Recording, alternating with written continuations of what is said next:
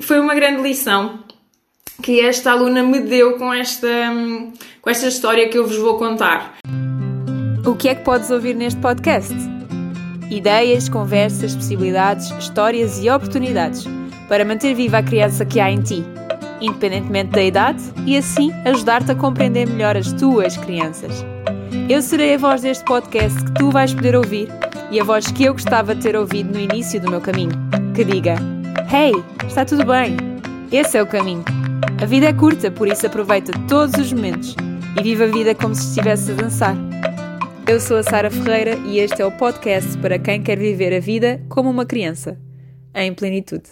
Eu era da opinião, e ainda sou em parte, que há certas coisas que nunca são demais. Eu acho que, e tento mesmo transmitir isso, uh, que a felicidade, que transmitir o amor por alguém, transmitir o carinho, um, coisas como a solidariedade, a honestidade, tudo isso eu acho que são coisas que mesmo em demasia, nunca vai estragar, vai sempre um, dar-nos um contributo, vai sempre valorizar quem nós somos, vai sempre valorizar o nosso dia, vai sempre valorizar a nossa receptividade para com os outros, o nosso olhar para com os outros e vice-versa.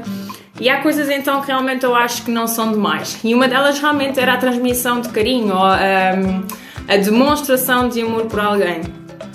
Só que esta história mostrou-me que nem sempre é assim. Depende da situação, depende muito da situação e que nós temos que conseguir analisar o momento e perceber se já chega ou se podemos continuar. E então aqui vai a história. Preparem-se para depois percebermos se é bem assim ou não. Eu estava numa aula que tem visibilidade para o exterior e hum, às vezes passam pessoas e às vezes passam até pessoas conhecidas. Nesta aula em questão, nós estávamos a trabalhar e estava a desenvolver com os meus alunos um, um tema sobre uh, poder transmitir o nosso carinho, como é que nós podemos transmitir o nosso carinho, o nosso afeto, o nosso amor para com alguém. Nós estávamos a trabalhar isso, falando uns com os outros, mas transmitindo isso, transpondo isso para o movimento. Estava a ser super giro, super criativo, estava a adorar ver a receptividade dos alunos quando passa alguém lá fora. Quando passa alguém lá fora, era alguém conhecido de uma das alunas e os outros sabiam que era. Era o avô desta, desta o avô e a avó, estavam os dois, o casal, desta aluna.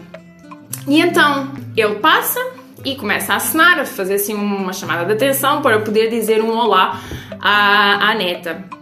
E os outros miúdos, os outros colegas sabiam que era um avô. Eu não sabia que era o avô. Mas vejo que realmente alguém está a tentar entrar em contato com o aluno que está dentro da sala e que possivelmente poderia ser um familiar, um amigo ou alguém próximo.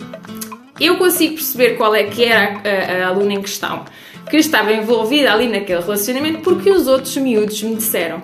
Porque a aluna em questão não estava a reagir, até pelo contrário, ela estava assim meio que a esconder-se para que quem estava de fora não visse, um, não a visse a ela. Mas os outros miúdos começaram a dizer: é tua avó, é o teu avô. E eu comecei a achar aquela situação um pouco estranha de porque é que realmente então os avós desta miúda, desta criança, estavam lá fora a acenar e a reação se calhar mais natural que podia esperar era que a neta cá dentro pudesse super entusiasmada também dizer um olá e até dizer é meu avô, é minha avó. Mas não, a reação foi oposta àquilo que eu poderia esperar. E aqui não estou a tentar perceber se a, se a, atitude da criança ou mesmo dos avós foi mais correta ou não. Não é isso. Mas eu estranhei a reação, porque estaria à espera de uma coisa totalmente diferente.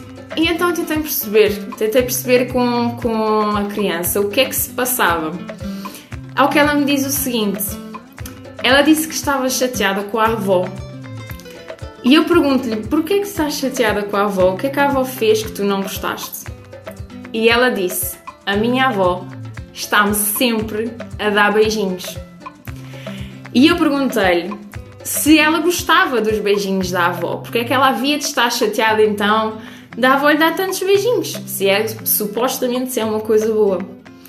E então ela, ela disse que sim, que gostava dos beijinhos da avó, mas que ela estava sempre a dar beijinhos.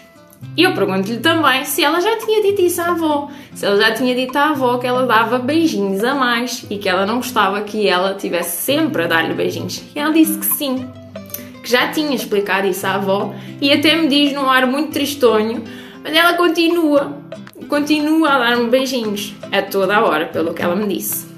No meio da conversa, já não lembro propriamente o que é que eu lhe perguntei ou o que é que fez com que ela me disse, mas ela acabou por partilhar que a mãe dela também lhe está sempre a dar beijinhos. Mas então que ela estava realmente chateada com a avó e então não queria falar com os avós ou comunicar com os avós naquele momento da aula. Conclusão, ou o que é que eu tentei depois ali transmitir-lhe? Que, obviamente, ela pudesse continuar a, a expressar a sua, o seu sentimento para com o excesso de beijinhos da avó, que, que realmente gostava dos beijinhos da avó, mas que ela não gosta que ela esteja sempre a dar-lhe beijinhos. Isto veio a calhar na mousse naquela aula em questão, porque nós estávamos a, tra a trabalhar ou a explorar hum, a nossa transmissão de afeto e de carinho e de amor para com os outros através do corpo, através do movimento, e neste caso o beijinho a alguém é uma transmissão de afeto e de carinho, incluindo através do corpo, não é através de palavras, não é através de uma expressão facial, é realmente através de um gesto, de um movimento, que implica inclusive contacto físico. E então vem mesmo, mesmo, mesmo a calhar na mousse aquele, aquele trabalho desenvolvido naquela aula, mas também aquele acontecimento. E foi isto que me fez abrir os olhos para calma. Se calhar aquelas coisas que eu achava que nunca seriam demais e que nunca iriam ser hum, pejorativas, que nunca iriam prejudicar, porque eu achava que a transmissão de afeto, a transmissão de carinho, de amor, Assim como eu disse há pouco no início, coisas como a honestidade, coisas como uh, ajudar o outro, a solidariedade, etc. Esse tipo de coisas que eu achava que nunca iam ser demais, neste caso, ela provou-me ou demonstrou-me que às vezes podem estragar, que às vezes podem uh, prejudicar, que às vezes podem magoar, incluindo o outro. Mas esta ainda nem foi a conclusão maior que eu, que eu tirei foi que, muito provavelmente, esta mãe e esta avó que amam e que adoram esta filha e esta neta e que querem muito por ela ser fofa, por ela ser o amor da vida delas, por ela ser uma querida, querem muito transmitir esta, este afeto por ela através dos beijinhos, que colocam de lado aqui a sensação ou a emoção que a criança tem com esse excesso de, de, carinho, de beijinhos no momento. E neste caso, acaba por ser também um bocado desrespeitoso por parte delas de estarem a invadir o espaço pessoal da criança, porque é um contacto físico muito próximo que está a invadir o meu, meu espaço pessoal com uma não vontade da criança, neste caso porque elas querem muito transmitir essa sensação, querem muito abraçar e dar beijinhos, mas neste caso não estavam nem a ouvir, nem a respeitar aquilo que a criança lhe estava a dizer. E pelo que ela me disse, é sempre. Por isso, muito provavelmente, se calhar ela até já se cansou de o dizer, ao ponto de ficar chateada. Nós sabemos que às vezes as crianças, e também muito depende da idade, as emoções andam no espectro.